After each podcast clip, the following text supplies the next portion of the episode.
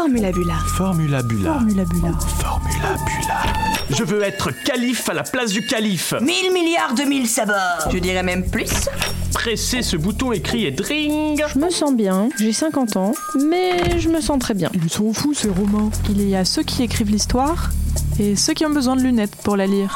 Formula Bula, bande dessinée et plus si affinité. Bah, bonjour à tous. Je suis très heureuse euh, d'animer cette euh, rencontre professionnelle autour des organisations de gestion collective des droits d'auteur et des représentants des quatre sociétés d'auteurs euh, réunies autour de moi. Laurent Mélikian, coordinateur des actions culturelles de l'ADAGP. Alors l'ADAGP, Société des auteurs dans les arts graphiques et plastiques, et qui est aussi responsable de la commission BD, il vous en dira plus. Hervé Di Rosa, président du conseil d'administration de la DAGP, mais sinon c'est un, artiste quand même euh, prolifique et amateur euh, de bande dessinée. Agnès Defoe, euh, directrice juridique de la SAIF, Société des auteurs des arts visuels et de l'image fixe. Geoffroy Pelletier, directeur de la SOFIA, Société française des intérêts des auteurs de l'écrit. Et Alexis Kerzero, juriste à la SCAM, Société civile des auteurs multimédia.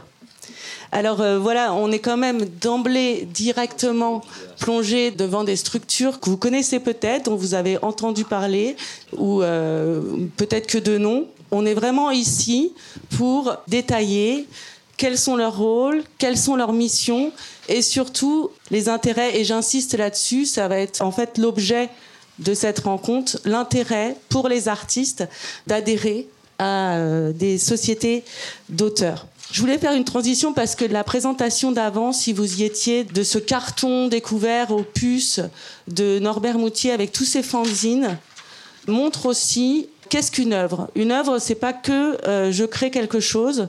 Il faut à un moment donné pour que cette œuvre existe, qu'elle soit archivée, reconnue et euh, qu'elle soit présente comme œuvre, nommée comme œuvre. Et c'est ce qui s'est passé euh, avec cette histoire extraordinaire de ces fanzines retrouvées qui n'étaient pas œuvres avant qu'on les redécouvre et que tout le travail qui va être fait euh, par les chercheurs autour de ce carton oublié fait renaître une œuvre qui n'existait plus puisqu'elle était euh, oubliée.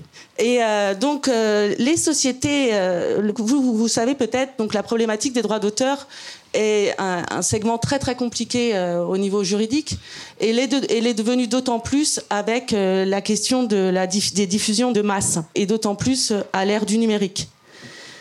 Il y a les droits d'auteur que vous touchez directement quand vous passez des contrats à titre individuel avec des éditeurs, avec des diffuseurs, mais il y a aussi des droits que vous ne pouvez pas toucher directement car ceux-ci sont liés à la diffusion massive sur différents supports. Et c'est, je simplifie beaucoup, vous allez le préciser, mais c'est ce qu'on appelle les droits collectifs.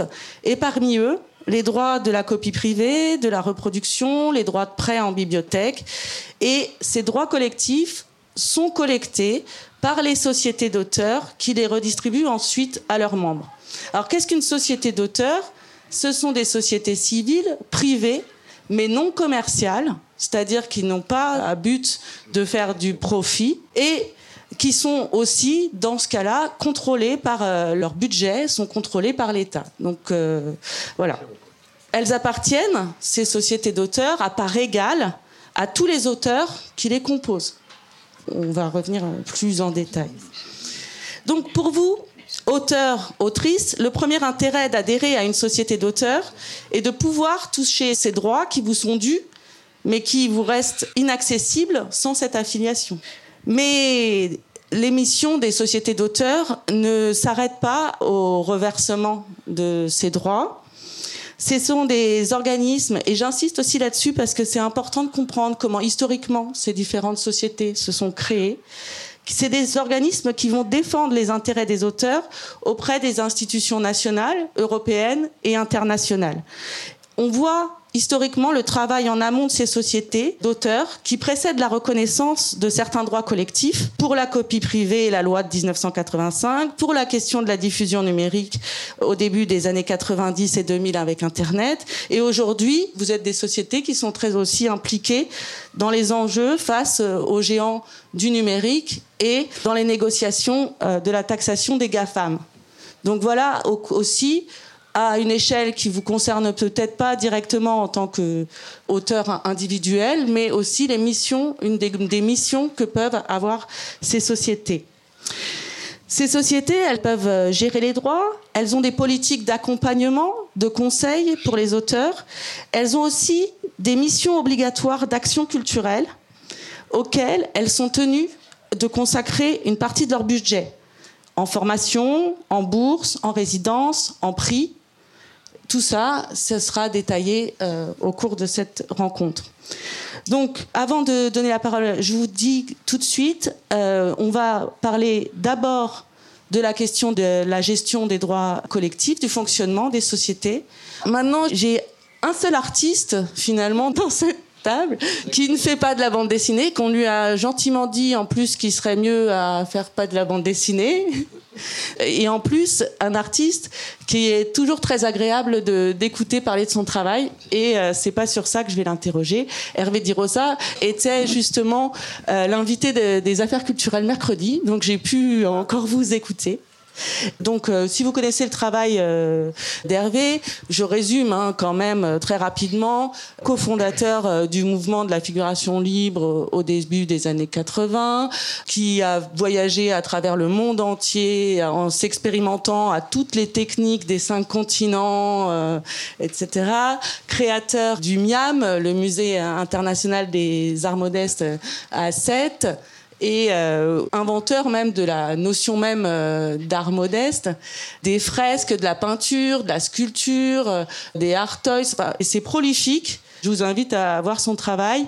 Il y a une chose qui se dégage quand on regarde toutes les œuvres d'Hervé, c'est une forme de générosité, c'est une œuvre d'extraverti qui va vers nous, enfin qu'on prend comme ça un peu dans la figure, et surtout en l'entendant parler, il y a la notion de nécessité dans l'art qui est euh, dès le début, puisque Hervé, toi, tu viens d'une, tu le répètes euh, quand je t'entends dans les interviews, tu viens d'un milieu modeste, ta mère était femme de ménage, ton père était cheminot, tu as grandi dans un quartier... Pas, dans un bidonville. Hein, non, dans un quartier populaire de Sète. Non, mais c'est important, c'est-à-dire que vivre de son art était... Était, était important. C'était dès que j'ai commencé, euh, c'est quand, on dit, je pense que beaucoup d'auteurs sont comme ça, euh, ce qu'on fait, ça nous fait vivre dans le sens figuré comme dans le sens propre. Quoi. On en vit matériellement et ça nous fait vivre aussi psychologiquement, parce que je pense que j'aurais d'autres problèmes si je si je faisais pas le travail que je fais.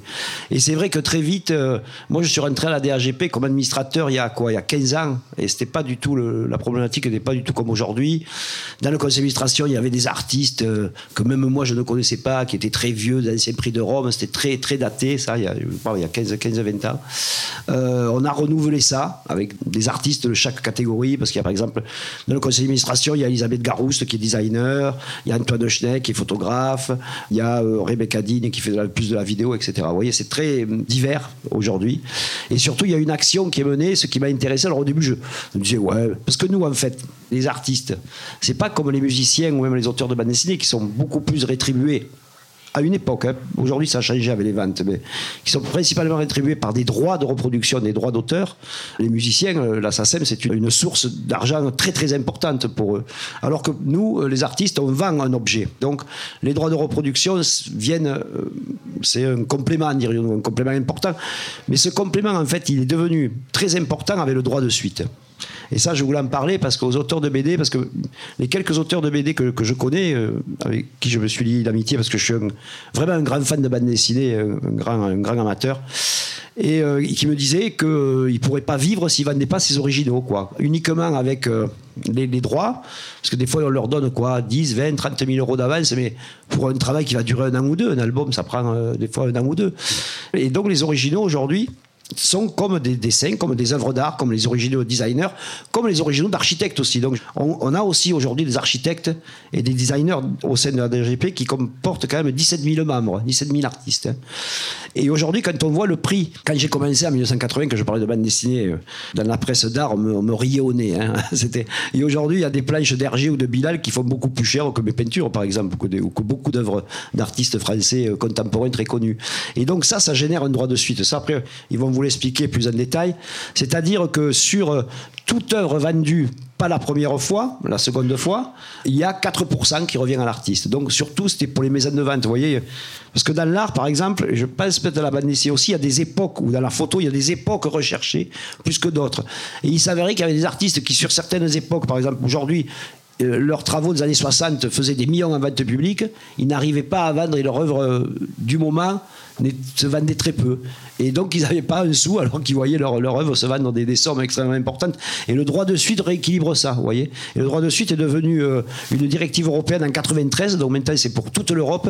Alors c'est vrai qu'à la DAGP et avec tout le monde, on essaye de, d'essayer de l'implanter aux États-Unis et en Chine, ce qui serait un truc énorme. Mais déjà, la CISAC, qui est une association qui réunit toutes ces associations de droits d'auteur au niveau mondial, a ouvert un bureau là-bas, mais c'est extrêmement difficile. Aux États-Unis, avec l'histoire du copyright.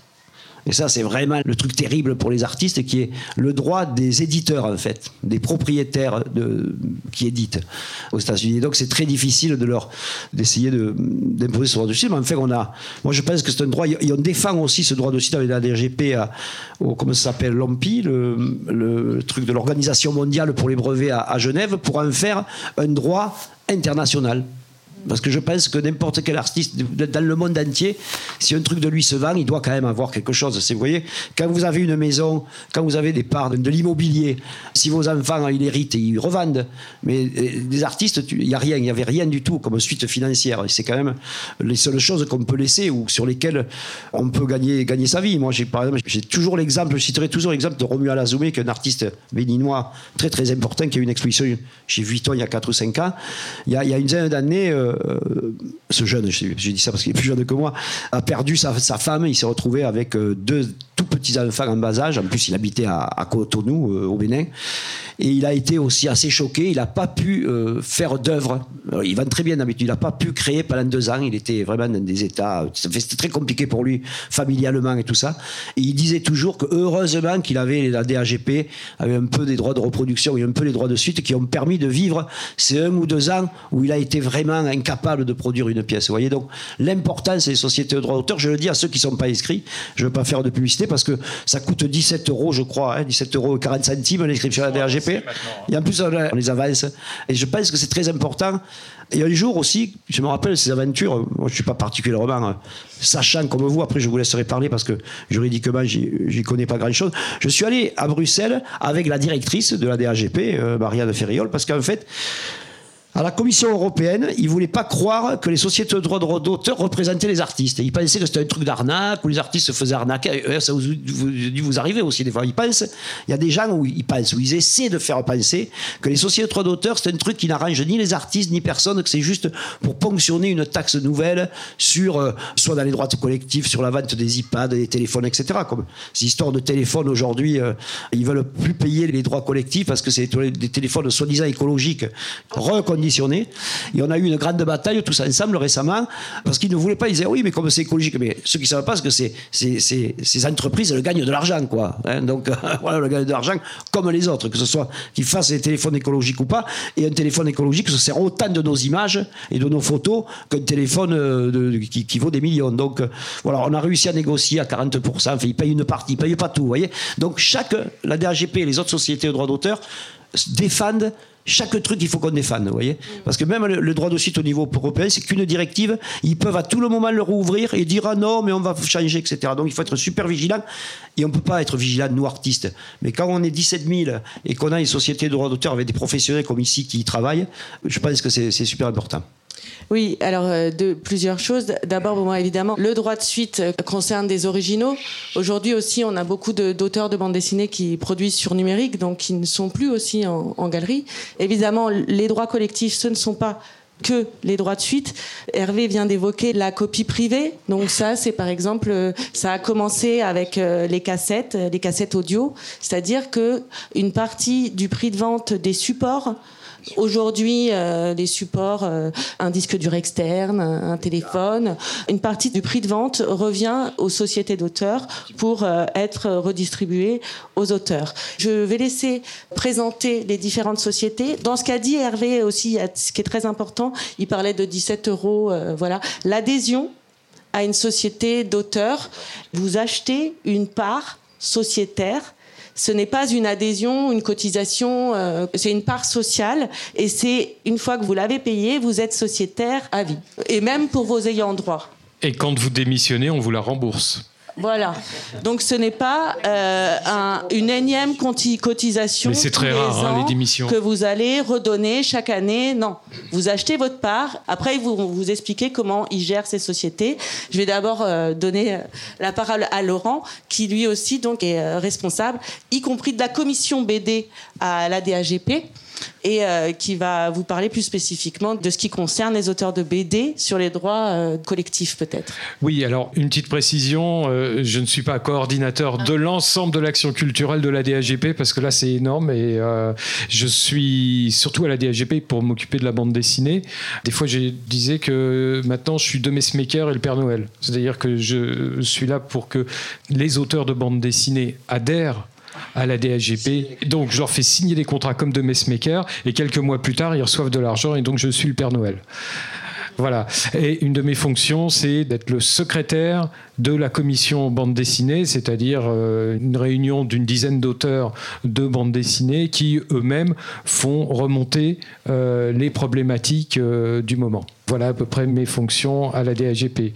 Donc la première raison pour les auteurs d'adhérer à des, des, organismes de gestion collective, c'est bien sûr de pouvoir toucher les droits collectifs. C'est assez important, c'est-à-dire que la plupart du temps on se dit c'est pas grand-chose. non, la moyenne de droits collectifs par auteur de bande dessinée à, la DAGP, mais je pense que les chiffres vont être les mêmes pour, pour la CIF ou pour la SCAM, c'est à peu près 1000 euros par an. Beaucoup de beaucoup d'auteurs me disent mais c'est de l'argent magique. Euh, d'autres c'est mon 13e mois. Euh, bon, il faut savoir que tout cela provient de différentes sources, notamment le droit de copie privée dont tu as parlé tout à l'heure, les droits de repographie pour les photocopies, Droit audiovisuel, il y a des droits collectifs qui sont versés par les opérateurs de câbles, de satellites, d'ADSL pour la diffusion d'images sur les chaînes dont ils s'occupent. Le droit de prêt en bibliothèque, bien sûr, ça c'est la partie de la SOFIA. Donc c'est un ensemble de droits différents. Et de ce que j'ai pu voir depuis que je suis à la DAGP, il n'y a pas la moitié des auteurs de bande dessinée qui sont adhérents d'un OGC. Donc il y a encore du boulot. Il y a encore du boulot à faire connaître nos organismes et à faire adhérer les auteurs. En plus, c'est pas vraiment de l'argent qu'ils vont toucher par rapport à d'autres. Ou du moins, c'est par rapport à une masse énorme qui correspond aussi à l'ensemble des répertoires culturels. Donc il y a beaucoup plus de droits collectifs qui vont à l'audiovisuel, qui vont à la musique, que les arts graphiques et plastiques. C'est qu'une toute petite portion et elle a besoin d'exister.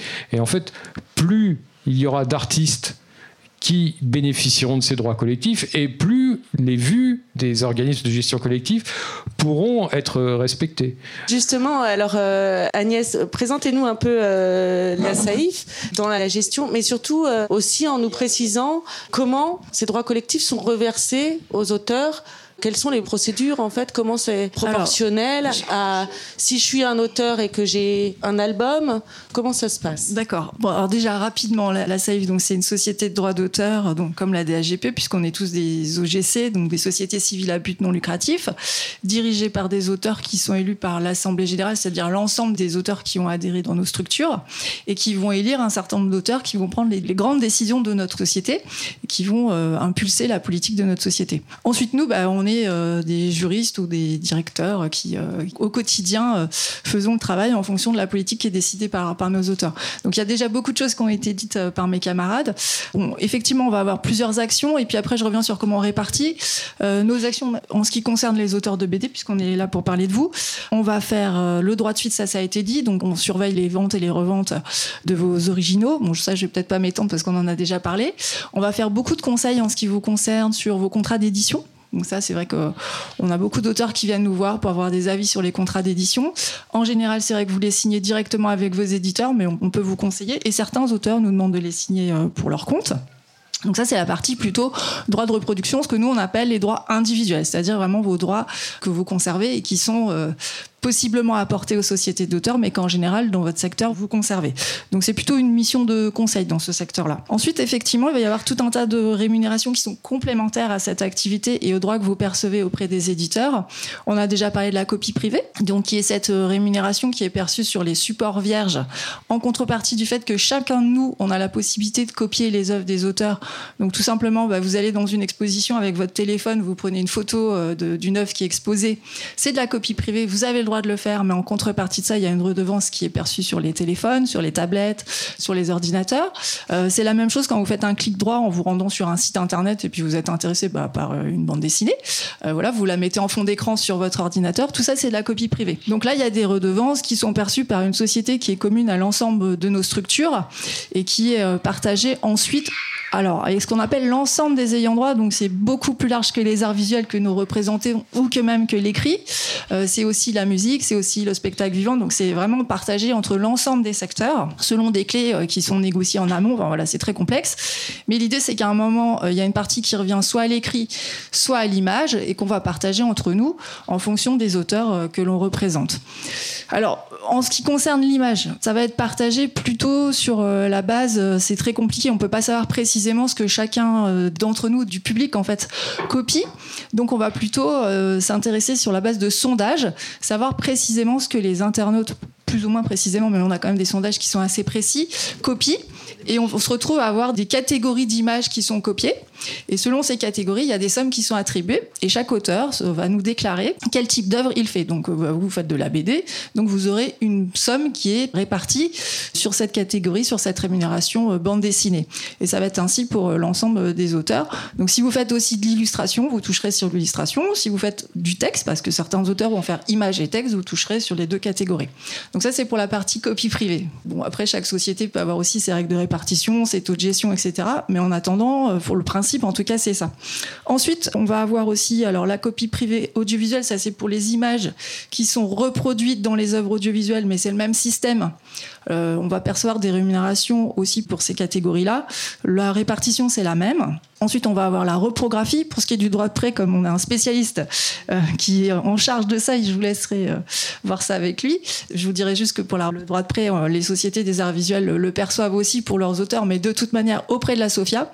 Donc Geoffroy Pelletier vous en parlera très bien. donc la reprographie, par contre, c'est une autre société dans laquelle les sociétés de l'image et du texte sont co-dirigeantes. Et euh, donc là, c'est une perception qui se fait au titre des photocopies de vos œuvres qui sont publiées soit dans la presse, soit dans les livres. Donc le public va faire des photocopies de vos œuvres. Et il y a des redevances qui sont perçues en fonction du nombre de photocopies qui sont faites, par exemple, euh, au sein des établissements scolaires, au sein des copy shops, etc. La répartition, elle se fait cette fois-ci. Alors, soit ce sont les sociétés d'auteurs qui ont négocié pour votre compte l'exploitation de vos œuvres, négocié vos contrats d'édition. Donc là, nous avons l'information de là où sont reproduites vos œuvres dans la presse ou dans l'édition. Ou alors, on va vous demander de nous déclarer c'est pour ça qu'on parle de temps en temps de déclaration. On va vous demander de nous déclarer où sont reproduites vos œuvres, dans la presse ou dans l'édition. Et à partir de là, et des sommes que l'on perçoit du CFC, avec une part qui va pour le texte et une part qui va pour l'image, sachant que par ailleurs c'est réparti aussi auprès des éditeurs de presse et des éditeurs de livres, on va avoir euh, tout un tas de calculs qui permettent quand même d'affiner euh, de façon quand même assez précise la part qui va revenir à chacun des auteurs, sachant qu'on va avoir des lignes euh, en nous disant voilà euh, telle catégorie d'ouvrages est plus copiée que d'autres, soit ça c'est des catégories d'ouvrages, soit même on a, on a des idées plus précises sur les types d'ouvrages exactement qui sont copiés. Donc voilà, on fait mouliner un peu tout un tas de, de tableaux Excel, donc ça prend beaucoup de temps, mais à la fin chacun des auteurs perçoit une rémunération.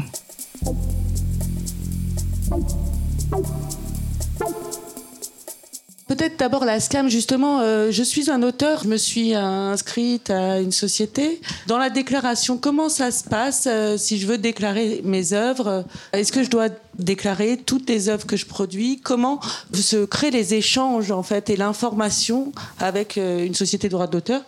Sachant que je pense que la SCAM, comme ce que vient de dire Agnès, gère aussi tous ces droits collectifs. C'est vrai, tout a été dit.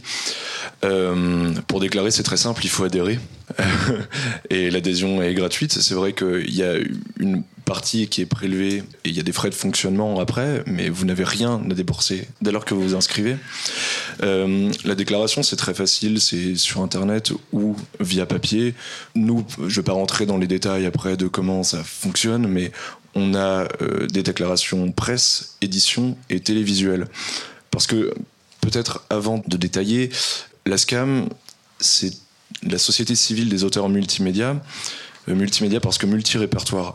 Elle rassemble les auteurs du documentaire sous toutes ses formes et pas que euh, les auteurs de l'écrit, de l'image. Il y a aussi les auteurs du documentaire audiovisuel, de la radio, du podcast. Et, donc, euh, on, est en mesure de reverser ces droits collectifs dont Agnès a parlé mais également lorsque vos illustrations, vos photographies, vos planches sont diffusées à la télévision. Donc il y a plusieurs bulletins. En fait, vous les remplissez, vous nous déclarez vos œuvres, et nous, vous reverse les droits afférents après en fonction de nos contrats généraux et euh, des forfaits attribués pour les droits collectifs. Laurent parlait de Père Noël, mais quels sont les délais pour recevoir euh, ces droits euh, collectifs quand on s'inscrit dans une société? Alors, il y a des règles légales. Déjà, ça, c'est une première chose. Donc les sommes qu'on a perçues en année N, on doit les répartir au plus tard 9 mois après, donc au 30 septembre maximum. Donc ça, c'est un délai légal qui vient de la directive européenne sur les sociétés de gestion collective. Donc euh, déjà ça. Après, la difficulté, c'est qu'il faut quand même percevoir les sommes parce que c'est pas si simple que ça. Donc on a un petit travail et souvent un petit décalage quand même euh, entre euh, aller chercher les sommes, toutes les déclarations que vous nous communiquez, faire tous les traitements et ensuite reverser. Donc ça, ça demande quand même un petit peu de travail. Faut, faut c'est pas si simple que ça. Et puis ensuite, chaque structure euh, a ses propres délais de répartition. Si je parle pour la CEF, nous on fait des répartitions. En ce qui concerne les droits collectifs, c'est deux fois par an. Donc euh, là, on va en faire une avant le 30 septembre pour respecter ce délai pour les sommes qu'on a perçues en fin d'année de l'année dernière. Et sinon, on est réparti en décembre. Et ensuite, sur la gestion individuelle, on fait des répartitions quatre fois par an à chaque fin de trimestre. Voilà. Donc ça, c'est pas tout à, fait pour les mêmes droits. Ça va plutôt être pour le droit de suite ou le, le droit de reproduction. Donc euh, des images qui ont été euh, reproduits dans les livres ou dans la presse, les droits d'exposition, euh, voilà, ou les passages télé, ce qu'on appelle plutôt les droits individuels. Et chez mes camarades, je connais pas les règles, donc ils vont vous les dire. Euh, j'aimerais qu'on présente la Sofia parce que la Sofia est une société un petit peu particulière parce que là, on n'a pas que des auteurs, c'est paritaire auteur-éditeur. C'est une, société qui a été créée autour des questions de droit de prêt en bibliothèque. Donc, je laisse Geoffroy, directeur de la Sofia, de présenter à la fois cette société qui s'est créée aussi en, organisme de gestion collective, qui va gérer tous les droits évidemment, mais qui a une structure un peu particulière et qui va pouvoir aussi nous détailler un petit peu plus ce qu'est le droit de prêt en bibliothèque, comment il se répartit, comment il se calcule, etc. Merci. Bah, particulière, je ne sais pas, on a fait le choix dès le début d'être sur une société de gestion collective paritaire auteur-éditeur. Le combat a été mené sur le droit de prêt parce que ça a été un vrai combat. Je ne sais pas si certains ici sont assez vieux pour s'en souvenir, mais au détour des années 2000, ça a été euh, vraiment une lutte entre euh, les auteurs, les éditeurs, les libraires, les bibliothécaires, l'État et les collectivités locales. Et quand il faut mettre tous ces gens-là d'accord, c'est pas facile. Et on a fini par trouver un, accord parce que les auteurs et les éditeurs se sont réunis. Euh, la SGDL à l'époque, pour ceux qui la connaissent, et le syndicat national de l'édition ont créé la SOFIA pour pousser à cette transposition d'une directive sur le droit de prêt et obtenir une rémunération pour le prêt pour les auteurs. L'accord qu'on a trouvé à l'époque et qui dure encore euh, aujourd'hui, il a fonctionné parce qu'en fait on a fait trois choses en une seule. On a transposé le droit de prêt en France on a instauré une contrepartie euh, pour euh, euh, le fait que vos ouvrages soient prêtés en bibliothèque autant de fois qu'ils le peuvent jusqu'à épuisement d'ouvrage et puis la bibliothèque en rachète un et, le reprête. On a mis en place un régime de retraite complémentaire pour les auteurs qui est obligatoire et qui est financé, on pourra s'en redire un mot, pour partie par le droit de prêt. Et puis on a, alors c'est peut-être plus anecdotique pour vous, mais plafonné les rabais qui étaient octroyés aux bibliothèques et aux collectivités, ce qui a permis de replacer les librairies indépendantes dans le cadre des marchés publics à un moment où c'était devenu impossible pour elles, que les grossistes qui pouvaient empocher les, marchés, puisque contrairement à la loi Langue sur le prix unique du livre, le rabais était libre quand on vendait des livres à des collectivités. C'est ça qui a permis d'avoir un accord entre toutes les parties prenantes du secteur du livre.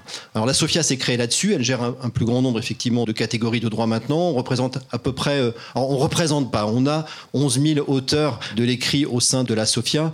On les représente pas. Il y a déjà suffisamment d'associations d'auteurs, que ce soit dans la bande dessinée, dans la jeunesse ou autres, qui représentent les auteurs. Mais on gère euh, les droits pour ces 11 000 auteurs. Un peu plus de 1000 marques éditoriales aujourd'hui. Ça doit être à peu près 90-95% du marché de l'édition. Et on est totalement schizophrène puisque toutes nos décisions sont prises à parité auteur-éditeur, que ce soit l'Assemblée générale qui décide quand vous êtes adhérent et quand vous êtes donc sociétaire d'un organisme de gestion collective, vous prenez des décisions au sein de l'Assemblée générale, vous élisez le conseil d'administration qui est paritaire, auteur-éditeur.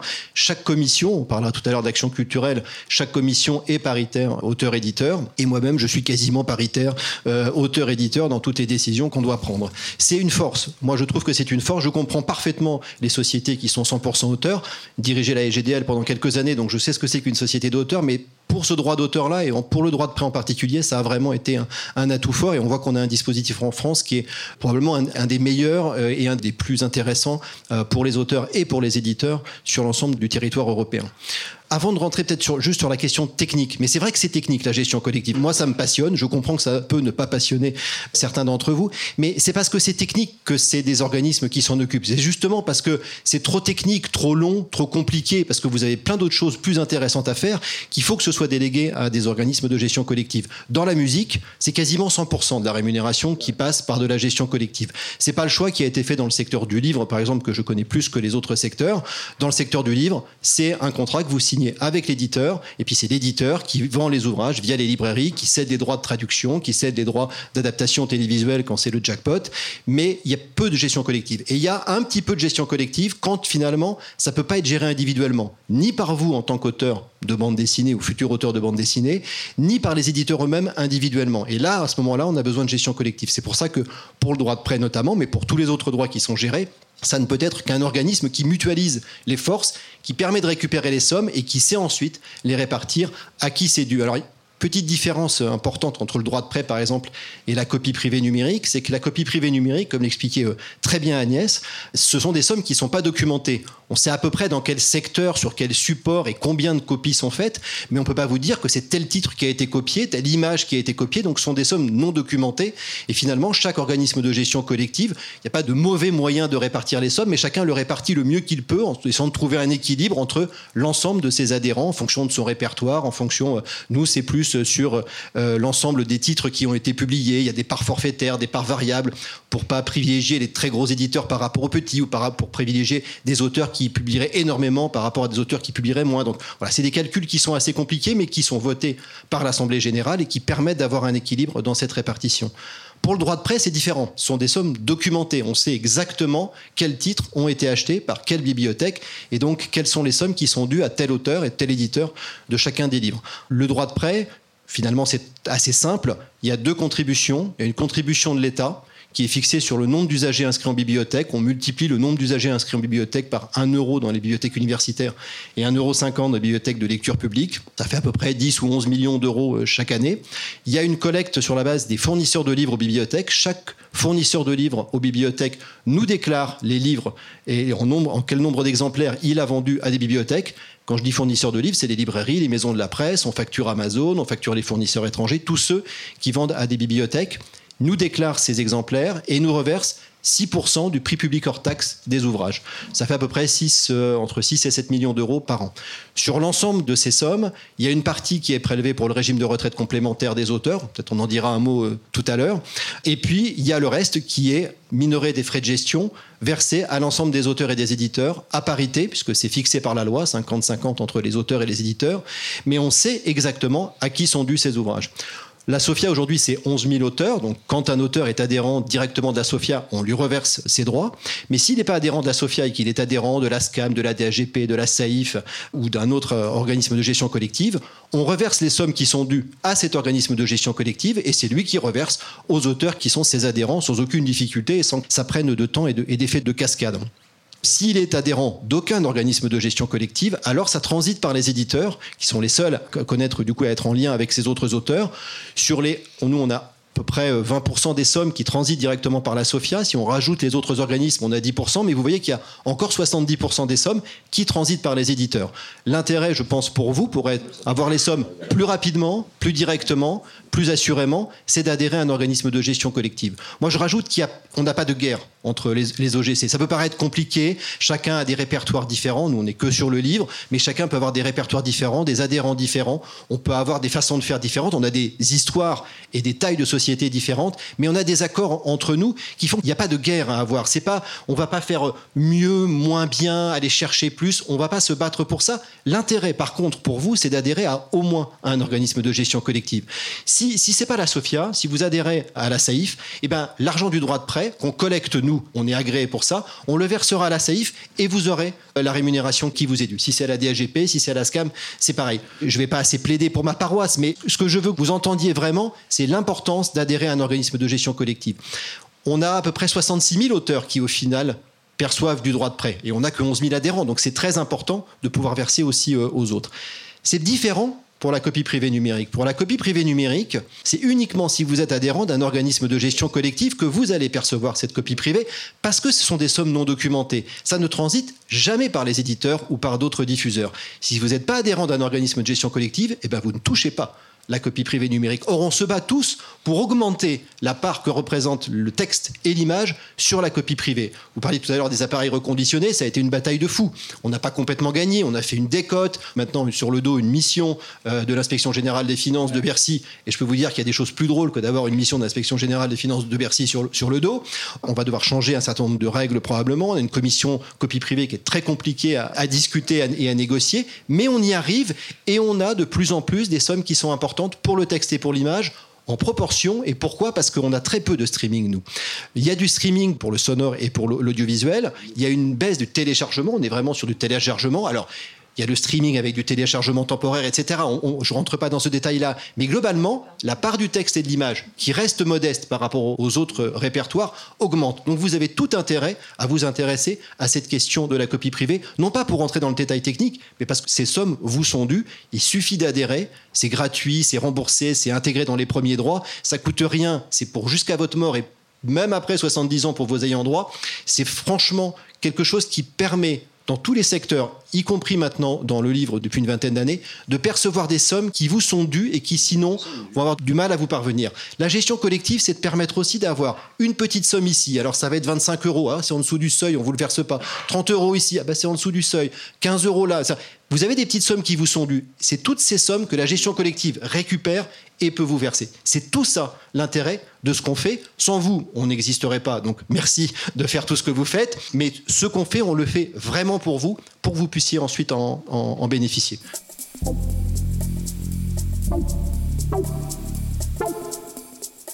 Oui, alors c'est dedans de, que ce soit un effort conjoint. Je voudrais aussi parler euh, des œuvres traduites à l'étranger, de comment euh, les organismes de gestion collective peuvent euh, gérer aussi au niveau international. Je voudrais aussi parler des traducteurs qui eux aussi ont droit à ces droits collectifs à hauteur de 50%, il me semble. Ça, je ne veux pas parler à la place, mais voilà, la gestion collective des droits, c'est aussi euh, gérer, essayer d'avoir un œil au niveau international de ce qui se passe de vos œuvres quand elles sont euh, traduites euh, à l'étranger. Laurent, voudrais-tu ben, Nous travaillons tous avec des sociétés sœurs à l'étranger. Il y en a une cinquantaine à, la DSGP, donc qui vont aussi chercher euh, les droits collectifs pour euh, vos œuvres qui ont été traduites ou même qui n'ont pas été traduites. Hein, mais le territoire francophone ne s'arrête pas dans, le monde, il ne s'arrête pas qu'aux frontières de la France. Et donc, euh, cela permet de continuer à ramener des droits collectifs chez vous. Bon, il y a parfois euh, un livre euh, qu'on voit traduit en 20 langues.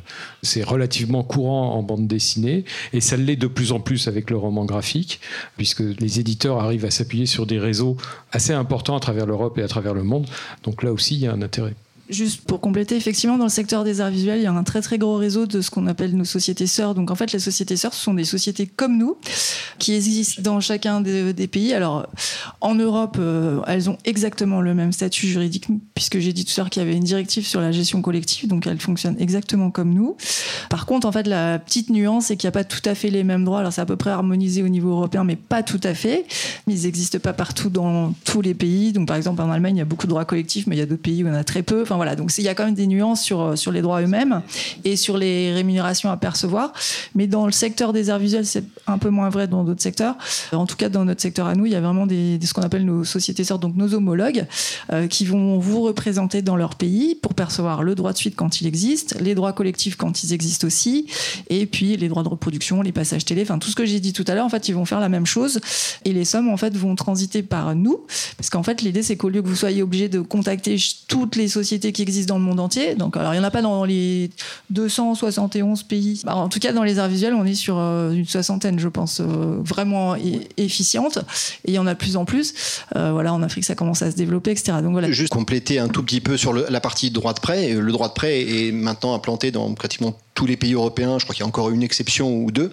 Donc, effectivement, on a des accords de réciprocité. Les ouvrages étrangers qui sont achetés par nos bibliothèques, on reverse une partie pour l'auteur d'origine du texte à ces sociétés sœurs qui reversent à leurs auteurs euh, euh, correspondants.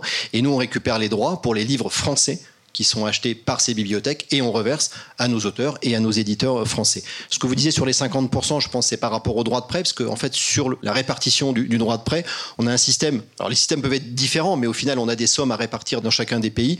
Nous, l'option qu'on a choisie en France, pour éviter de faire une prime aux auteurs de best-sellers qui sont souvent achetés en bibliothèque et souvent le plus emprunté, c'est que c'est un droit de prêt en fait qui n'est pas calculé sur le nombre de prêts, mais sur le nombre d'exemplaires achetés par les bibliothèques. Ça veut dire que si votre livre est acheté par une bibliothèque, eh vous touchez, que le, livre soit prêté 10 fois, 50 fois, 100 fois, ça ne, même s'il n'est pas prêté du tout, ça change rien. C'est un droit de prêter qui a été acquis par la bibliothèque. Et donc, à partir du moment où votre livre est acheté, vous avez droit à du droit de prêt. Et plus il y a d'exemplaires qui sont achetés par la bibliothèque, et plus vous avez droit de prêt. Mais peu importe le nombre de, prêts. Et dans la rémunération qui est faite, c'est partagé à 50-50 entre l'éditeur et les 50% auteurs. Quand il s'agit d'ouvrages étrangers traduits, eh c'est la moitié qui va au traducteur, 50% pour le traducteur et 50% pour l'auteur d'origine du livre traduit. Excusez-moi, j'avais une question. Vous avez beaucoup de scénaristes de bande dessinée. Parce que je me demandais, les scénaristes de bande dessinée, à part les contrats avec les éditeurs, est-ce qu'ils peuvent aussi s'inscrire à la SOFIA ah ben, Tous les auteurs de l'écrit, tous les scénaristes de bande dessinée doivent s'inscrire à un organisme de gestion collective. Ah, mais oui, mais parce qu'on considère qu'un un scénariste participe à l'image. Et vice-versa aussi, un, un dessinateur participe à une participation aussi euh, à la, la parce qu'en fait, il faut, il faut adhérer à une des sociétés parce que les frontières sont très minces. Par exemple, entre un vidéaste qui est à la DRGP en tant qu'artiste contemporain et un vidéaste qui est euh, chez vous, je vois pas la différence. Mais encore, encore une fois, pardon, juste sur cette question-là, je pense que tous les auteurs peuvent adhérer quasiment dans l'OGC qu'ils souhaitent. Et scénaristes BD, comme les illustrateurs BD, euh, les auteurs d'albums jeunesse comme les illustrateurs d'albums jeunesse. Il y a pas de voilà, c'est des auteurs de l'écrit, donc tous du livre, ils peuvent adhérer à n'importe quel organisme de gestion. Nous, on est spécialisés dans le livre, mais tous, vous pouvez accueillir des auteurs de l'écrit. Ça, c'est, il n'y a pas de problème. Surtout, on a des accords entre nous, c'est-à-dire que si un auteur est dans deux organismes de gestion collective, parce que son histoire fait qu'à un moment donné, il a adhéré dans tel organisme pour tel droit, et puis il se trouve qu'il il voudrait aussi être géré dans tel autre, et puis ou alors on le défend mieux sur tel point, et puis dans l'autre, il se sent plus représenté.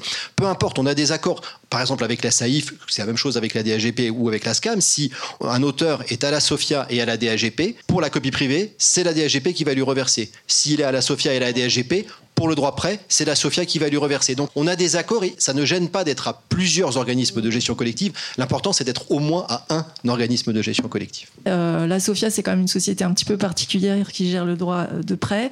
En ce qui concerne la DAGP, la CEF et la SCAM, pour ce qui est de l'image, vous devez choisir entre nos trois sociétés. Voilà, comme ça, c'est très clair. Euh, au moins, enfin, il faut le dire. Vous, vous êtes obligé de choisir. Bah, vous... Voilà, non, non, mais je, vous devez choisir. Après, vous choisirez comme vous avez envie, etc. Mais c'est un choix personnel. Mais comme nous gérons, alors, euh, je mets à part un peu la SCAM parce que, euh, comme ça vous a expliqué par Alexis, c'est multi-répertoire. Donc, ils ont aussi euh, le, documentaire, le texte, les journalistes, etc. Pour ce qui concerne les deux sociétés des arts visuels purs, nous, il faut vraiment choisir. Et voilà, en fait, il y a quand même un dispositif légal, c'est qu'on va pas revendiquer le même droit pour les mêmes auteurs. Donc l'auteur doit choisir. Après, par contre, vous allez pouvoir euh, choisir le type de droit que vous apportez, etc., dans chacune des sociétés. Mais voilà, il y a quand même un choix à faire. Par contre, effectivement, si vous faites à la fois de la bande dessinée, euh, vous pouvez euh, venir dans une société de l'image. Si vous êtes aussi scénariste de BD, vous pouvez soit venir dans les sociétés de l'image parce qu'on prend et les scénaristes et les, ceux qui font des dessins, pardon.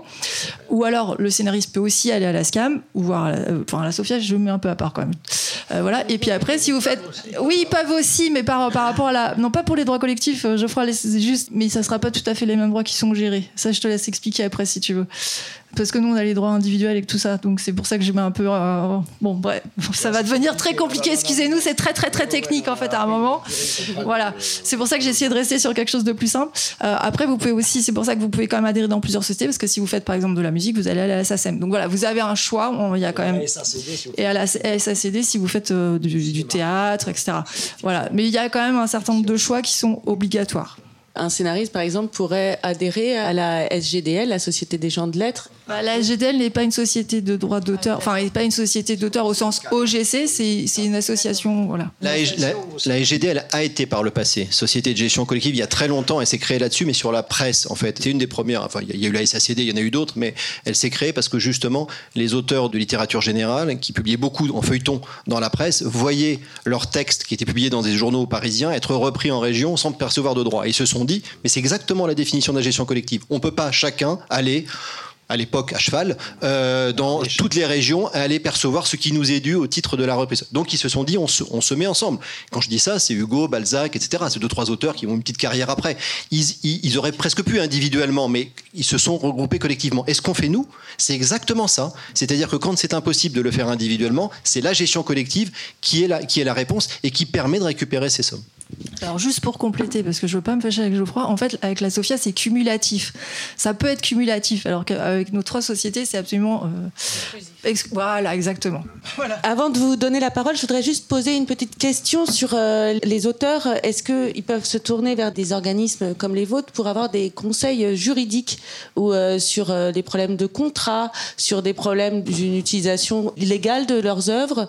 Oui, totalement. Conseil juridique, en fait, ça rejoint un peu ce que vous disiez tout à l'heure, en ce sens que statutairement, un organisme de gestion collective, il collecte les droits, il vous les répartit. Mais il ne fait pas que ça, en fait. Enfin, la mission première et la raison d'être, ce pourquoi ça a été créé.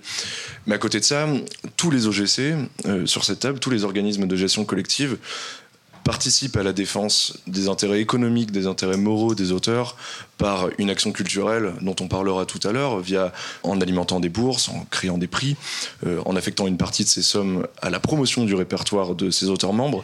Mais c'est également le cas avec des conseils juridiques qui sont fournis. Il y a aussi, par exemple, à l'ASCAM et, euh, dans nos sociétés sœurs, un département d'affaires sociales. Je sais qu'il y a des ateliers qui sont organisés, des permanences fiscales sur toutes les questions que vous pouviez avoir sur, sur les régimes, sur la retraite, etc.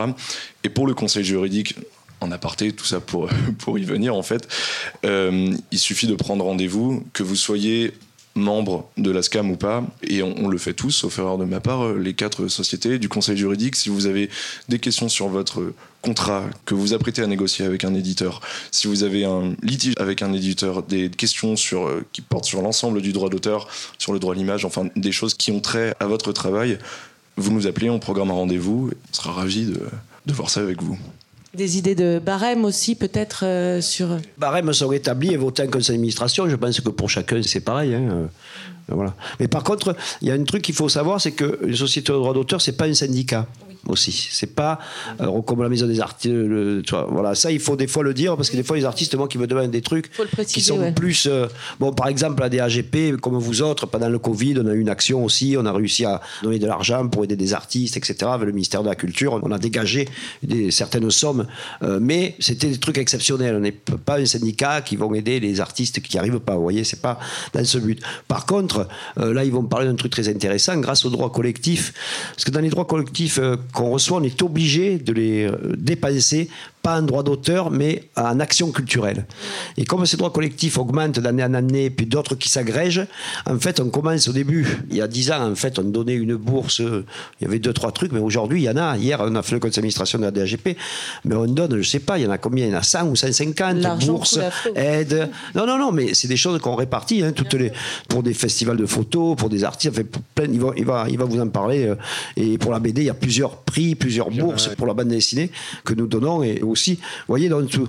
Voilà, mais ça, c'est parce qu'on a une obligation. Ça, c'est un peu difficile à comprendre. Moi, j'ai mis longtemps à le comprendre sur le conseil juste dont vous parliez, après ça dépend aussi des secteurs. Il y a des histoires différentes selon les, secteurs culturels où les organismes de gestion collective ont joué, parce qu'ils sont plus anciens, dès le début, un rôle de représentation euh, sociale pour obtenir des droits nouveaux, euh, euh, la sécurité sociale des auteurs, la retraite des auteurs, etc. Dans certains cas, ce sont des organismes de gestion collective parce qu'ils étaient importants et ils existaient déjà. Dans d'autres secteurs, par exemple comme le livre, c'est plutôt des associations ou des syndicats plus ou moins anciens qui ont joué ce rôle-là. Donc aujourd'hui, on retrouve un peu quand même cette différence. La SOFIA, elle peut renseigner juridiquement, mais elle ne représentera pas au niveau social euh, les auteurs. Il y a des associations d'auteurs qui font ce travail-là. Pour la BD, il y a le, Snack BD, plus récemment, il y a la Ligue, euh, il y a la EGDL, il y a la TLF pour les traducteurs, il y a la Charte pour les auteurs jeunesse. Il y a dans le secteur du livre déjà beaucoup d'associations, et les auteurs, quand ils adhèrent à une association dans le secteur du livre, c'est pour qu'ils les représentent et qu'ils défendent leurs droits. Le système social qui défend. Quand on adhère à la SOFIA, c'est pas forcément pour ça, c'est pour percevoir des droits. Quand on adhère à un organisme de gestion collective, c'est principalement pour percevoir ses droits. Donc on peut pas non plus, enfin faut pas mélanger. On peut jouer un petit peu, on peut conseiller, on peut aider. On a nous un rôle parce qu'on finance le régime de retraite complémentaire, donc on s'intéresse un peu à la question. Et s'il y a une réforme des retraites comme elle s'annonce, on va être très présent dessus. Mais faut pas mélanger le rôle des associations et des syndicats et des organismes de gestion collective. Des fois c'est les deux, mais c'est parce que l'histoire de ce secteur a fait qu'ils ont pris à un moment donné ce rôle-là.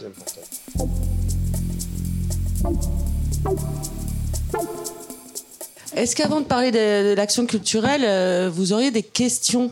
Il y a un point qui m'intrigue beaucoup dans toute cette discussion, c'est que finalement on part toujours sur le principe de l'auteur, euh, comme s'il n'y avait qu'un seul auteur sur une œuvre. Euh, La plupart du temps, c'est les discussions qui sont menées. Euh, pour le public, on entend un auteur, le dessinateur, celui qui a fait le dessin de la planche, etc. Il y a eu lors du dernier festival à Angoulême une exposition euh, remarquable dans son sens, en termes par Louis Fang, sur euh, les droits d'auteur, sur ce qu'était un auteur. Écrire est un métier, c'est-à-dire que le scénariste de la bande dessinée, il a aussi sa place dans la bande dessinée. Vous dites oui, mais moi je vais amener tout de suite autre chose. Dans les droits de monstration, lors d'une exposition, il n'est jamais question du scénariste. Dans l'achat d'une planche à un galeriste, il n'est pas question scénariste. Après, vous allez me dire quels sont les accords entre l'auteur du dessin et l'auteur du texte? Quels sont les contrats préexistants entre les deux vis-à-vis de l'éditeur ou euh, quand il y en a un qui va chez un galeriste? Mais ce sont des petites complexités, très souvent, et Louis Fang avait raison de mettre le doigt sur cette question, la partie invisible de l'iceberg, c'est aussi le scénariste. C'est-à-dire que celui qui écrit le texte, et c'était un vieux débat, parce que Will Eisner menait le même avec Kirby, et il disait, mais en fait, on parle toujours de l'artiste, on parle toujours de l'art, c'est le dessinateur. Mais il y a celui qui a fait le texte, celui qui a fait euh, le lettrage, etc. C'est une œuvre collective, souvent une bande dessinée, en tout cas à l'américaine, et, surtout aux États-Unis. Mais enfin, en tout cas, en France, on a X exemples de couples, de duos sur des productions. Et donc, qu'est-ce qu'on fait pour l'auteur du texte qui n'apparaît jamais dans les préoccupations de monstration ou dans les prix payés aux galeries sur les acquisitions. je, vous remercie de votre question ou plutôt remarque. Alors, je vais un peu nuancer votre propos. Euh, effectivement, alors déjà, nous, on en a parlé quand même, vous avez entendu, on a parlé de l'auteur des images et des scénaristes aussi. Après, étant des sociétés des arts visuels, pour notre part, on parle essentiellement de l'image parce que c'est de notre cœur de métier. Donc, c'est plutôt les sociétés de l'écrit qui vont parler du scénariste, qui paraît logique. Euh, pour répondre, alors, pour la partie droit de suite, historiquement, c'est plutôt une pratique, un usage qui s'est développé entre les dessinateurs et les illustrateurs. Moi, c'est une question que je me suis posée dès que je suis arrivée euh, dans une société d'auteurs des arts visuels, euh, où je me suis dit, bah, effectivement, enfin, pour un juriste, effectivement, une planche de bande dessinée, c'est ce qu'on appelle une œuvre de collaboration donc avec un auteur qui fait les images et un auteur qui fait le dessin. Donc typiquement, juridiquement, ça s'appelle une œuvre de collaboration. Et il devrait y avoir un partage des rémunérations. Là-dessus, vous avez tout à fait raison. Après, les usages, et ça, ce sont plutôt les auteurs eux-mêmes, donc auteurs au sens large pour moi, hein, de bande dessinée. On inclut parfois aussi le coloriste, euh, donc euh, qui euh, trouve des accords entre eux. Et il a depuis très longtemps, mais ça n'empêche pas que parfois les scénaristes touchent aussi du droit de suite. Les usages font que, en général, le scénariste laisse le droit de suite au dessinateur parce qu'il estime qu'il a quand même passé moins de temps à travailler. Euh, ce sont les propos des auteurs eux-mêmes. Après, si dans la salle il y en a d'autres qui sont pas d'accord avec moi, je, l'entends tout à fait. Mais moi, j'ai posé la question à beaucoup des auteurs avec lesquels je travaille, qui m'ont dit non, non, mais nous, on estime que c'est normal, c'est le dessinateur qui doit percevoir le droit de suite, parce que euh, voilà, c'est comme ça, c'est lui quand même qui a, qui a planché pendant des heures et des heures et des heures, voire des jours et des mois sur la planche. Voilà, donc ce qui n'empêche que certains scénaristes peuvent, toucher aussi du droit de suite. Sur le droit de présentation publique, bah, c'est vrai que c'est un peu pareil, mais c'est pas pour autant que les usages peuvent changer et qu'on peut tout à fait percevoir euh, la, des rémunérations pour les deux auteurs s'ils le souhaitent. Après, c'est aussi aux auteurs de le revendiquer. Donc, si un auteur enfin, si deux auteurs viennent nous voir en disant voilà, on souhaite partager 40-60, 30-70, 50-50, enfin, tout est possible, nous, on applique la règle de répartition que les auteurs euh, nous demandent. Donc, c'est tout à fait possible. Mais c'est vrai que les usages, la pratique des auteurs eux-mêmes va plutôt vers une rémunération qui est euh, versée aux dessinateurs.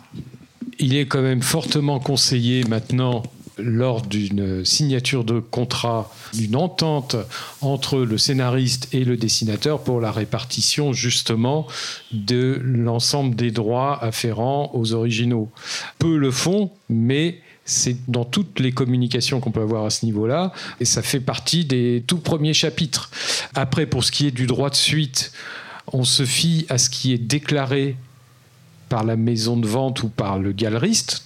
Très souvent, n'apparaissent que le nom du dessinateur ou parfois le nom du dessinateur et le nom du scénariste. Et dans ce cas-là, il y a répartition des droits. Et il y a même eu récemment une question qui s'est posée sur la répartition, non pas des droits entre le scénariste et le dessinateur qui était le même, mais le créateur du personnage euh, sur une reprise dans les années 1950. Euh, donc voilà. Donc il y a effectivement, euh, tu, tu as raison, très souvent, le dessinateur euh, prime et emporte quasiment tout, mais il ne s'agit pas d'une règle d'airain. Et c'est vraiment quelque chose que les auteurs ensemble, sur lesquels ils doivent s'entendre avant de commencer leur collaboration.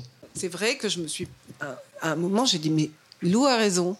J'avais jamais vu vraiment les choses comme ça, parce qu'on prend les trucs venant un peu en package, mais en réalité, il y a quelque chose qui, dont je devrais m'assurer en réalité, en tant que directrice, en tant que personne qui fait des acquisitions et qui montre, je devrais savoir comment euh, ça fonctionne quand je montre ces œuvres. Donc euh, c'est une vraie question de responsabilité. Euh, c'est pas vrai pour tous les droits collectifs. Hein. Le droit de presse est partagé entre le scénariste et l'illustrateur de la bande dessinée. La euh, copie privée numérique, il y a une part image et une part texte, et, les deux euh, perçoivent.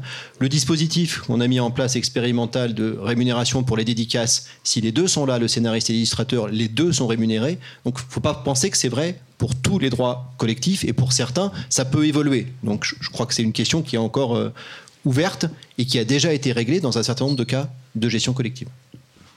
Oui, je voulais juste dire, donc en tant qu'éditeur, pour adhérer à la SOFIA, il faut avoir fait plus de 10 livres. Pourquoi? Parce que c'est une décision de l'Assemblée générale sur la, base d'une proposition du Conseil d'administration notamment pour la répartition de la copie privée numérique avec une part forfaitaire qui est euh, importante et qui a été une décision des, des gros éditeurs au départ de dire on ne va pas tout euh, calculé sur la base du catalogue, ce qui est une possibilité, ce qui est une possibilité qui a été prise d'ailleurs dans d'autres organismes de gestion collective.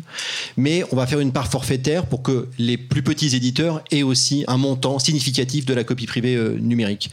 En dessous de 10 titres, on a des maisons d'édition qui font des fois un ouvrage, deux ouvrages, qu'on revoit plus après, euh, qui n'ont pas une activité régulière, qui font ça une fois et puis peut-être cinq ans après, il y aura un autre ouvrage. Il a été décidé que dix titres étaient un niveau acceptable de signification d'une activité réelle, d'un début de catalogue. Dix titres, c'est pas quand même énorme, à partir duquel on peut adhérer et du coup percevoir une part de copie privée euh, numérique. En dessous, l'équilibre qu'on a essayé de trouver, il est plus tout à fait juste. Et je trouve même moi, à titre personnel, que 10 titres, on est même un, peu bas. Je suis pas d'accord, mais... J'ai bien compris. mais euh, ça, Riyad Satouf, il a fait une, créé une maison d'édition, il a créé, il a fait sorti qu'une BD pour l'instant, donc il touche pas de, de droit à copie privée euh, pour, ce livre, par exemple Non, non, il touche pas en tant qu'éditeur. Il peut peut-être toucher s'il est auteur, mais il touche pas en tant qu'éditeur. Et ça ne veut rien dire du droit de prêt. Encore une fois, le droit de prêt, c'est sur l'ensemble des titres. Donc, si vous avez fait que deux titres, vous toucherez le droit de prêt pour ces deux titres. Il n'y a pas besoin d'être adhérent de la SOFIA pour toucher le droit de prêt en tant qu'éditeur. Je parle bien là que de la copie privée numérique. Hein. C'est peut-être un peu une question bête, mais euh, si jamais on publie depuis des années sans avoir été affilié à aucun des organismes et qu'on s'inscrit maintenant, c'est rétroactif ou ça part à partir des nouveaux livres? Il y a une certaine rétroactivité, puis selon les domaines, hein, lorsqu'il s'agit de hors bande dessinée, livre jeunesse, c'est 5 ans, presse écrite, c'est 2 ans, télé, c'est un an, mais de toutes les manières, si vous vous inscrivez maintenant, vous vous inscrivez avec l'ensemble de votre bibliographie. Donc sur la copie privée sera euh, pris en compte tout ce que vous avez publié en bande dessinée, en livre jeunesse, depuis le 19e siècle. En tout cas, à la Sophia, pour la copie privée numérique, vous ne récupérerez pas, puisque c'est calculé sur la base des adhérents, l'année de distribution. Donc on ne va pas redemander des sommes aux auteurs il y a 10 ans en disant mais il y a un nouvel adhérent, donc il faut tout recalculer. Donc ça, comme c'est des sommes non documentées, c'est versé au moment de la distribution. En revanche, sur le droit de prêt, on est sur des titres précis. Donc nous, on garde les sommes. Et en plus, on prend le parti de ne pas avoir de prescription, parce que la prescription, en tout cas, on a, fait cette analyse que la prescription, elle joue à partir du moment où l'auteur a connaissance de ces droits-là. Or, s'il n'est pas adhérent et si l'éditeur ne lui a pas reversé, il n'a pas connaissance de ce. donc le délai ne devrait pas courir. Donc nous, on garde les sommes. Si vous venez vous, vous inscrire aujourd'hui, vous avez 15 ans de droit de prêt. Si vous avez publié depuis 15 ans, je suis je suis pas sûr, mais si vous avez publié depuis 15 ans, vous avez et que les bibliothèques ont acheté des exemplaires depuis 15 ans, alors on vous versera à ce moment-là l'intégralité de ce qui était de ce qui était dû. Pour le coup, c'est pas rétroactif, ça s'applique pas à rebours, c'est simplement que les sommes à ce moment-là ont été calculées sur la base de sommes documentées, donc de titres qu'on connaissait. Je voulais poser une autre question. Est-ce que dans vos sociétés, vous acceptez les auteurs d'œuvres qui ne sont publiées que de façon numérique? Par exemple, mettons que j'ai publié un webtoon, il a été diffusé sur une plateforme, peut être effectivement aussi euh, téléchargé, reproduit, copié Alors justement, le, webtoon, c'est une, grosse question. Les, les, œuvres numériques, à partir du moment où elles sont dotées d'un EAN, elles ont été enregistrées à la BN, elles sont admises comme un livre. Le webtoon pose différents problèmes. Effectivement, il serait logique que le webtoon puisse être pris en compte dans euh, le droit de copie privée mais le fonctionnement est quand même très différent. Sur une célèbre plateforme coréenne, il n'y a pas de AN. Donc leur publication en ligne n'est pas référencée. L'autre problème, c'est que un livre, il existe quasiment pour toujours sur les plateformes, les webtoons sont diffusés pendant une certaine période. Quand la pratique va, augmenter, il est fort possible qu'une série passe d'une plateforme à l'autre. Donc tout ça demande à être étudié. Il y a quelques plateformes vertueuses qui déclarent bien, qui déclarent des, euh, leurs, publications, qui ont des numéros EAN, donc ce sera plus facile de les prendre en compte. Mais là, il faut bien dire qu'on est face à un, phénomène euh, nouveau, même s'il couvait euh, depuis dix ans, hein, mais qui a besoin d'être étudié pour être pris en compte. Mais ce serait tout à fait logique, parce que les webtoons Évidemment, c'est copié sur les, sur les supports numériques. Et peut-être plus que certaines œuvres sur papier. Donc oui, c'est une réflexion euh, en cours. Hein. Je pense que vous pouvez faire euh, une table ronde complète que sur le webtoon et, toutes les conséquences aujourd'hui en termes de partage de la valeur, en termes de rémunération, en termes de copie privée. Est-ce que c'est un livre, pas un livre? La, question de TVA, c'est un, sujet en soi. Je dis pas que c'est pas inintéressant, au contraire, c'est tellement intéressant que ça mérite vraiment. Voilà. Et puis on sent que c'est en train de, de, monter, de monter de manière euh, euh, rapide. Euh, donc il est temps qu'on s'en occupe, mais je pense que c'est pas qu'une décision, là pour le coup, des organismes de gestion collective, ça, ça embrasse plus large sur la question des, des webtoons.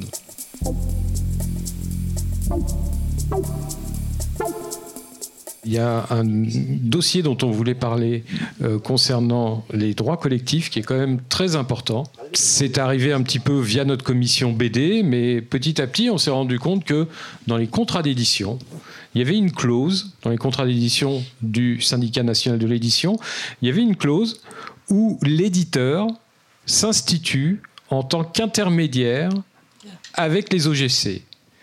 Et que l'éditeur dit qu'il percevra pour le compte de l'auteur les droits collectifs. Alors c'est une clause souvent assez longue qui apparaît parfois en quatrième ou en cinquième position sur, euh, sur un contrat d'édition. Donc là-dessus, on s'est concerté et la semaine dernière, une lettre a été adressée au SNE via le Conseil permanent des écrivains, donc qui est une fédération à laquelle euh, presque l'ensemble de nos organismes, euh, voilà, donc sauf la SOFIA, euh, siège. et donc, on a fait parvenir un, courrier pour demander à ce que cette clause soit pas supprimer, mais changer, modifier. Et en tout cas, euh, on vous conseille à vous, lorsque vous voyez une clause pareille sur vos contrats, de contacter votre OGC, ou en tout cas de bien signaler que vous êtes adhérent d'une OGC et que cette clause, elle est bizarre, elle peut représenter un risque, puisque ça veut dire que c'est votre éditeur qui voudrait percevoir ses droits. Vous savez pas quand il vous les reversera puisqu'il n'y a pas de date hein, dans la clause. Donc voilà, prenez-le bien en compte lorsque vous regardez vos contrats. En fait, le plus simple, alors nous, effectivement, on a travaillé tous ensemble pour faire modifier cette clause dans les contrats types de, l'ensemble des éditeurs euh, qui sont affiliés au SNE. Euh, jusqu'à maintenant, et on vous le conseille encore, c'est de toute manière, c'est de rayer la clause et d'indiquer que vous êtes membre d'une OGC, donc en précisant dans laquelle vous êtes membre. Euh, voilà, déjà, c'est assez simple. Mais dans l'idéal, ça serait parfait quand même que notre proposition de clause soit reprise in extenso directement dans les nouveaux contrats des éditeurs mais ça va prendre un petit peu de temps. Oui, on peut comprendre euh, l'intérêt aussi d'un OGC de servir euh, de tiers. En fait, euh, si l'éditeur doit vous reverser vos droits, on se retrouve encore quand même dans un rapport d'employeur-employé. Quand vous adhérez à un OGC, vous donnez à un tiers la gestion de ses droits, ce qui est toujours quand même une indépendance importante. J'aimerais juste qu'on présente un, quelque chose d'assez important qui sont les, politiques d'action culturelle, parce que toutes les sociétés vont financer des prix, vont financer des bourses, vont financer des résidences, vont financer des formations, un certain nombre de projets que vous pouvez présenter. Et j'aimerais quand même qu'elle les présente rapidement. Et ensuite, on revient aux questions. Et si vous avez encore des questions, on pourra, euh, autour d'un verre, euh, les poser. Ils sont là pour ça. Ils ont leur bulletin d'adhésion euh, sur eux. non, je, plaisante. Allez-y. Donc euh, peut-être présenter un peu des différentes euh, politiques euh, d'action culturelle. Alors si on fait la liste, on risque d'y passer un certain temps. L'action culturelle, ça permet d'attribuer des prix. Chez nous, c'est le prix Révélation qui est donné à Quai des Bulles. Ça permet d'attribuer des bourses. On a une des bourses de résidence avec la Villa Médicis et la Cité de la bande dessinée. Et ça permet bien sûr d'aider des manifestations comme Formula Bula. On en aide plus de 25, je crois, dans le domaine de la bande dessinée, festival, de tout type de festival. C'est cet ensemble. Et puis ça permet également aussi de proposer des actions d'information, de formation. Voilà. Bon, bah, pour la CEF, ça va être à peu près pareil. Donc, on a une bourse qui est avec euh, la Cité internationale de la bande dessinée, qui là est d'un montant de 5000 euros et qui est couplée avec une résidence. Donc, ça, pour tous les détails, vous vous rendez sur nos sites internet et vous aurez tout, comment candidater, quelles sont les conditions. Donc, pour celle-ci, il faut avoir au moins un album de bande dessinée. Après, on a aussi une bourse pour les plus jeunes talents, qui est remise avec euh, le Festival de Blois. Donc, là, c'est plus pour les gens qui commencent la bande dessinée. Et puis, on aide aussi, euh, effectivement, pas mal de manifestations sur lesquelles, dans ces cas-là, souvent on va tenir des stands où vous pouvez nous retrouver. Euh, voilà. Euh, rapidement, hein, parce que ça va être compliqué. Puis il y a des critères à chaque fois pour, pour ces bourses, etc. Donc rendez-vous sur, sur nos sites, voilà, et vous avez tous les critères, comment candidater, les délais, etc. Alors, nous, pas de prix, pas de bourse et pas de résidence. On attribue Action culturelle à un peu plus de 350 projets sur le livre chaque année, essentiellement des festivals et des salons littéraires c'est pas l'objet premier d'un organisme de gestion collective. Hein. C'est une obligation qui est faite sur la copie privée numérique, ce qu'on appelle souvent le car copie privée. 25% des sommes perçues euh, doivent être redistribuées à de l'action culturelle, à de la formation, à du soutien à l'information, à la professionnalisation des, artistes-auteurs. C'était pas notre objectif au départ, c'est pas notre objet, et c'est formidable. C'est formidable parce qu'en fait, c'est de l'argent des auteurs et des éditeurs qui retourne dans le circuit sous forme d'action pour les festivals. On aide à peu près 40 festivals BD parmi les 300, un peu plus de 300 mais avec une condition, c'est que les auteurs qui interviennent dans ces manifestations doivent être rémunérés au minimum au tarif qui est chaque année euh, publié par la charte des auteurs jeunesse. Donc c'est de l'argent qui est pris sur des choses qui devraient être distribuées aux auteurs et aux éditeurs, mais qui permet une vie littéraire incroyable. Enfin, aujourd'hui, on perçoit 20 millions d'euros de copies privées. Ça veut dire qu'on a un budget de 5 millions d'euros pour l'action culturelle. C'est presque plus que le CNL sur les aides aux festivals. Non, mais c'est devenu incroyable. Donc, on aide tous les festivals, tout type de festivals, des festivals de tous les secteurs, des petits, des grands, des en création, des qui se créent la première année. Et ça permet ça d'aider vraiment la vie littéraire et ça redevient de l'argent pour les auteurs puisque ça se transforme à 70%, 80% en rémunération pour les auteurs. Donc c'est un principe qui nous a été imposé à tous mais qui est vraiment formidable. Et c'est avec ça qu'on a pu financer cette année à titre expérimental le principe de rémunération des auteurs et des autrices en dédicace BD. Alors pour l'instant, c'est 10 festivals, dont euh, Formula Bula. Il y a des petits euh, bulletins, non pas d'inscription, mais d'explication de comment euh, le dispositif fonctionne. Pour y revenir maintenant ou, ou pendant qu'on prend un verre, si vous voulez.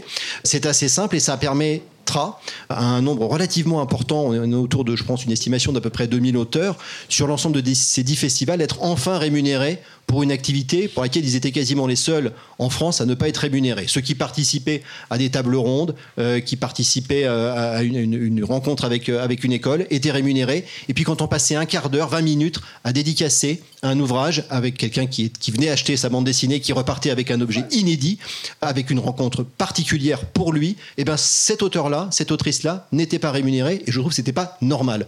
Je sais bien qu'il y a d'autres sujets que les dédicaces dans les festivals et que les festivals, ça n'est surtout pas que de la dédicace. Mais pour autant, c'est quand même parce qu'il y a des auteurs de bande dessinée que les gens vont dans ces festivals aussi. Il y a des très belles expositions, il y a des très belles rencontres, mais c'est aussi parce qu'il y a des auteurs en dédicace. Et c'était pas normal qu'ils ne le soient pas. Alors c'est expérimental, c'est 10 festivals cette année, ce sera 35 ou 40 euh, l'année prochaine, et puis on fera un bilan, on verra ce qui s'est passé. Ça marche plutôt bien, on a créé une plateforme pour pouvoir le, le faire, avec les festivals, les éditeurs et les auteurs qui sont concernés. On a déjà plus de 850 auteurs qui nous ont été déclarés. Il y en a déjà 500 qui ont validé toutes les informations et qui ont été rémunérés. J'invite les auteurs, s'il y en a parmi vous qui ont dédicacé sur l'ensemble de ces festivals qui sont déjà déroulés et qui n'ont pas reçu le message, ça peut être un spam, ça peut être un mauvais mail, ça peut être voilà. Si vous avez dédicacé, vous devez être rémunéré, donc faites-nous signe et on récupérera les informations pour le faire. Mais c'est vraiment important et ensuite ça va s'irriguer. Là, ce qu'on avait fait il y a quelques années à la Sofia et qui a été repris par le Centre national du livre et par les autres organismes de gestion collective, c'est d'imposer cette rémunération minimum. Il y a encore pas si longtemps, les auteurs qui intervenaient n'étaient pas rémunérés en festival. Maintenant, c'est une pratique qui pratiquement ne pose plus de questions. Peut-être que dans quelques temps, eh ben, la pratique de la dédicace d'un auteur rémunéré ne posera plus non plus de questions. Eh ben, je pense qu'on aura gagné une vraie bataille sur ce plan-là. C'est comme aussi on se bat pour le droit d'exposition, c'est-à-dire que aussi euh, dans un musée, dans une galerie, euh, tout le monde est payé quand il y a une exposition, sauf l'artiste, quoi. Parce qu'on vous dit, ah oui, mais vous allez vendre vos, vos etc. Comme votre bataille là, c'est une bataille aussi qu'on mène et qu'on est en train de gagner, où chaque auteur, ce sera une somme euh, pas très importante, mais chaque euh, artiste qui exposera quelque part, il aura droit à une. Et ce sera à peu près comme le droit collectif, peut-être, ça, ça, reviendra à ça. En fait, ça va être un revenu supplémentaire pour les artistes. Parce que je trouvais ça injuste qu'il y a des. Il y a plein de domaines où tous les gens sont payés, sauf nous, quoi. Là, c'est vrai, les festivals de BD, tout le monde était payé, euh, tous les stands, etc., sauf les types qui toute la journée faire des dessins sur des albums. Moi, j'y, moi, j'y allais en tant que fan, et c'est, je, trouvais c'était terrible. Hein. ils étaient attachés à leur table là, comme ça. Je trouvais ça toujours terrible et gracieusement, presque attachés, presque attachés, parce qu'il y en avait qui avaient des fils gigantesques, ils pouvaient pas partir. Donc c'est bravo en tout cas, bravo pour ça. Alexis, euh, il y a une politique aussi. Euh, quelles sont les missions euh, de la SCAM en matière de politique culturelle? Et puis aussi, vous avez des répertoires très divers. Vous n'avez pas que des auteurs de BD. Quand, bon, vous vous pas de bourse, mais sur des projets qu'on présente, est-ce que les projets qu'on présente sont traités en même temps que bah, les autres artistes? Quels sont les critères, etc. Pour les auteurs et les autrices de bande dessinée, ce qu'il faut retenir en termes de prix, parce que je vais pas faire la liste, on en a énormément du fait du répertoire multiple et pas que écrit illustration, c'est le prix du récit dessiné qui récompense des auteurs et des autrices, que vous soyez membre ou pas de la SCAM, et la bourse Brouillon d'un rêve qui est attribuée, euh, ça pour tous les répertoires, et également pour euh, les auteurs et les autrices de bande dessinée euh, à hauteur de entre 2 et 6 000 euros pour mener un projet. Et alors après, en termes de critères, on va pas tous les détailler parce que euh, y en a énormément, mais en tout cas toutes les informations sont disponibles sur le site internet. Et petite précision quand même, les, les, jurys sont des auteurs et des autrices membres de la SCAM, sont eux qui statuent sur les lauréats et, les attributions. Je peux raconter une anecdote marrante Bah, euh, sur, euh, sur le prix du récit dessiné de l'année dernière. Donc les deux lauréats étaient adhérents de la DAGP. Et en revanche, le- l'auteur qui les recevait, Serra, lui, qui est bien sûr adhérent de la SCAM, lui avait été lauréat d'un prix de la DAGP.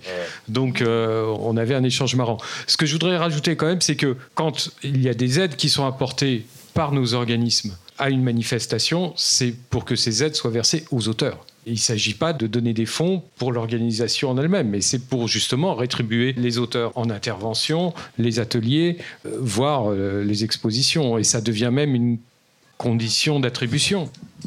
Oui, euh, chez nous, c'est une condition. En tout cas, il faut que les auteurs soient rémunérés pour qu'on attribue les aides. Oui, chez tous maintenant, effectivement. Non, non, nous on s'est aperçu. Nuit blanche, qui, bon, c'est dans l'art contemporain, hein, c'est pas dans la bande dessinée. Les nuits blanches à qui ont donné des ronds, ils payaient jamais leur auteur, ils, ils voulaient jamais payer des droits, donc ils n'ont plus rien. Voilà, à partir de cette année. C'est un exemple. Bon, et je vous propose encore quelques petites questions et puis ensuite euh, je vous laisserai quand même euh, discuter. Il commence à faire chaud. Ma question concerne l'auto-édition. Est-ce que quand on s'auto-édite, tout ce qui a été dit ici rentre en compte parce qu'en plus d'être auteur et dessinateur, on est éditeur? La loi sur le droit de prêt ne vise que les ouvrages qui ont fait l'objet d'un contrat d'édition. En revanche, vous pouvez adhérer à la SOFIA si vous avez un contrat d'édition, mais déclarer l'ensemble de vos titres, y compris en auto-édition. Et du coup, c'est ça qui rentre dans le périmètre et dans le répertoire pour euh, le calcul de la copie privée numérique, puisqu'encore une fois, elle n'est pas documentée. Mais sur le droit de prêt, c'est uniquement les ouvrages qui ont fait l'objet d'un contrat d'édition. C'est ce qui est dans la loi, euh, en tout cas jusqu'à aujourd'hui. Vous pouvez vendre un, un livre à, des- à une bibliothèque qui peut le prêter, sauf qu'il n'y aura pas en plus de, droit- de droit de prêt. Oui, oui, bien Le, sûr. le- le plus important étant quand même de, il me semble, hein, de déclarer vos publications à la BN et d'avoir un EAN. C'est déjà ce qui permet d'identifier le livre. C'est vrai qu'il y a peut-être quelque chose qu'on n'a pas dit, qui est un peu à la source quand même, c'est comment on Euh, on a quand même des critères pour que vous puissiez rejoindre nos structures. Donc ça a été dit un peu pour la Sophia, mais pas nécessairement pour nous. Donc nous, on va dans le secteur de l'image, hein, donc les arts visuels au sens large. On va vérifier que vous êtes bien auteur ou autrice, parce que j'ai bien noté qu'Alexis visait bien le féminin, contrairement à moi, donc je, vais m'appliquer. donc euh, on va vérifier donc vous êtes bien auteur dans notre dans notre secteur. Et ensuite, on va vérifier que vous aviez des exploitations, puisque nous, on gère du droit d'auteur. Donc, si vous faites des œuvres qui restent dans.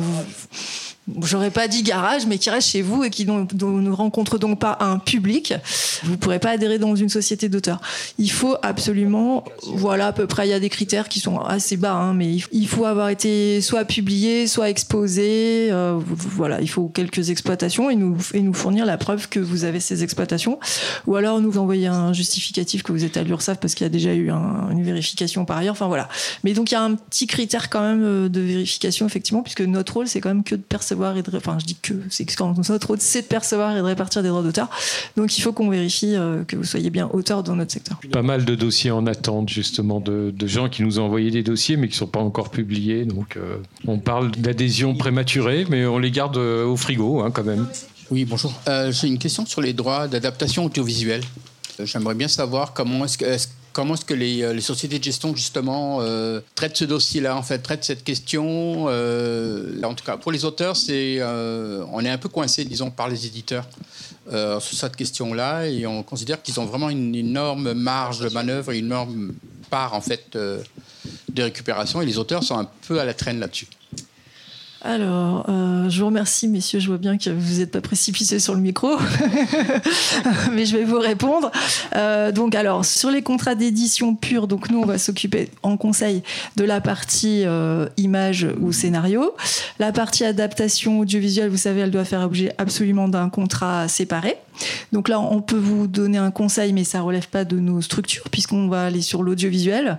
Donc si c'est euh, adapté en partie documentaire, bah là, vous vous adresserez à la SCAM. Et si c'est adapté en partie euh, plutôt fiction, vous adresserez à la SACD. Voilà, mais nous, on sera moins concernés. On est concernés sur la partie euh, livre.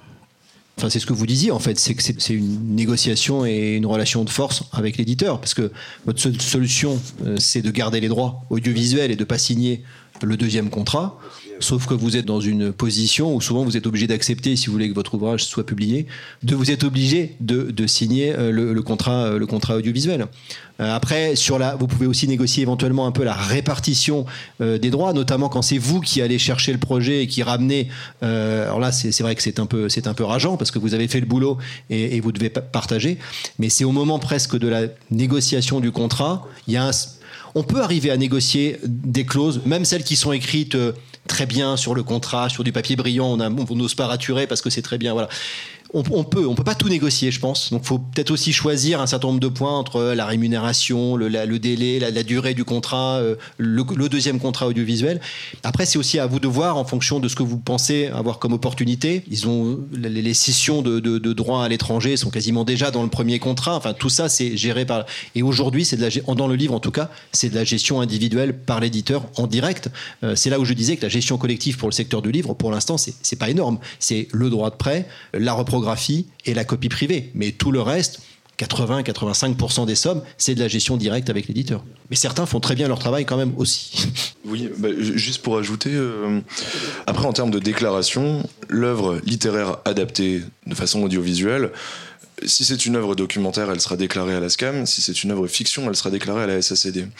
Et dans le bulletin de déclaration, le partage de droits, il est toujours ce qu'on appelle de gré à gré. Ce sont les auteurs entre eux qui décident euh, quelle part est censée leur revenir. Et l'éditeur de facto a un pourcentage sur euh, ce qu'on appelle la clé de répartition. Pour les œuvres audiovisuelles, c'est plus vrai que les œuvres littéraires euh, qui nous sont déclarées. Euh, Parfois sur un documentaire euh, ou sur une œuvre radiophonique, il peut y avoir 4, 5, 6 personnes qui déterminent après entre elles quelle part, enfin qui prend quoi. En effet, euh, c'est- très vrai, c'est des choses qui nécessitent d'être négociées au moment de la signature du contrat. Mais je sais que c'est extrêmement compliqué parfois. En sens inverse d'ailleurs, où il y a énormément de contrats de production audiovisuelle qui prévoient des dispositions sur les adaptations littéraires dramatico-lyriques, radiophoniques, etc., qui ne sont pas forcément l'objet de, de l'œuvre en tant que telle au début. Mais le problème, c'est quand il y a trois auteurs liés aussi par contrat. Et c'est là que c'est compliqué. Tout à fait, c'est vrai. Et là, souvent, on, bon, on finit par céder parce qu'il y, en a un qui veut, l'autre qui veut pas, un, un qui hésite, et voilà. Bon bah, je vous remercie. J'espère que vous avez bien compris l'intérêt d'adhérer à ces sociétés, ces organismes de gestion collective qui sont là euh, pour vous quand même. Voilà. Merci beaucoup.